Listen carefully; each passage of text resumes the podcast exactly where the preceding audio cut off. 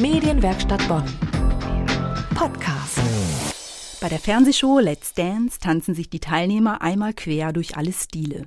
In Bonn hat diese Woche vor allem ein Stil auf sich aufmerksam gemacht.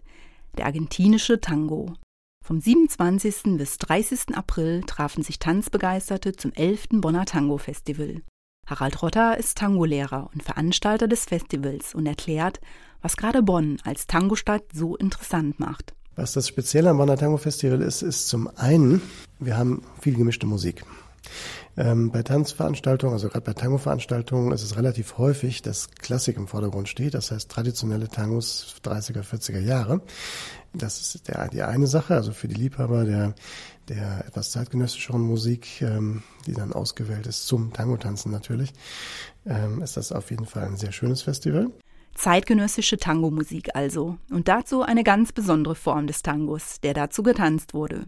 Wir waren mit dabei und werden gleich hören, was die Tango-Liebhaber aus ganz Europa nach Bonn gelockt hat. Medienwerkstatt Bonn. Mehr Beiträge auf medienwerkstattbonn.de.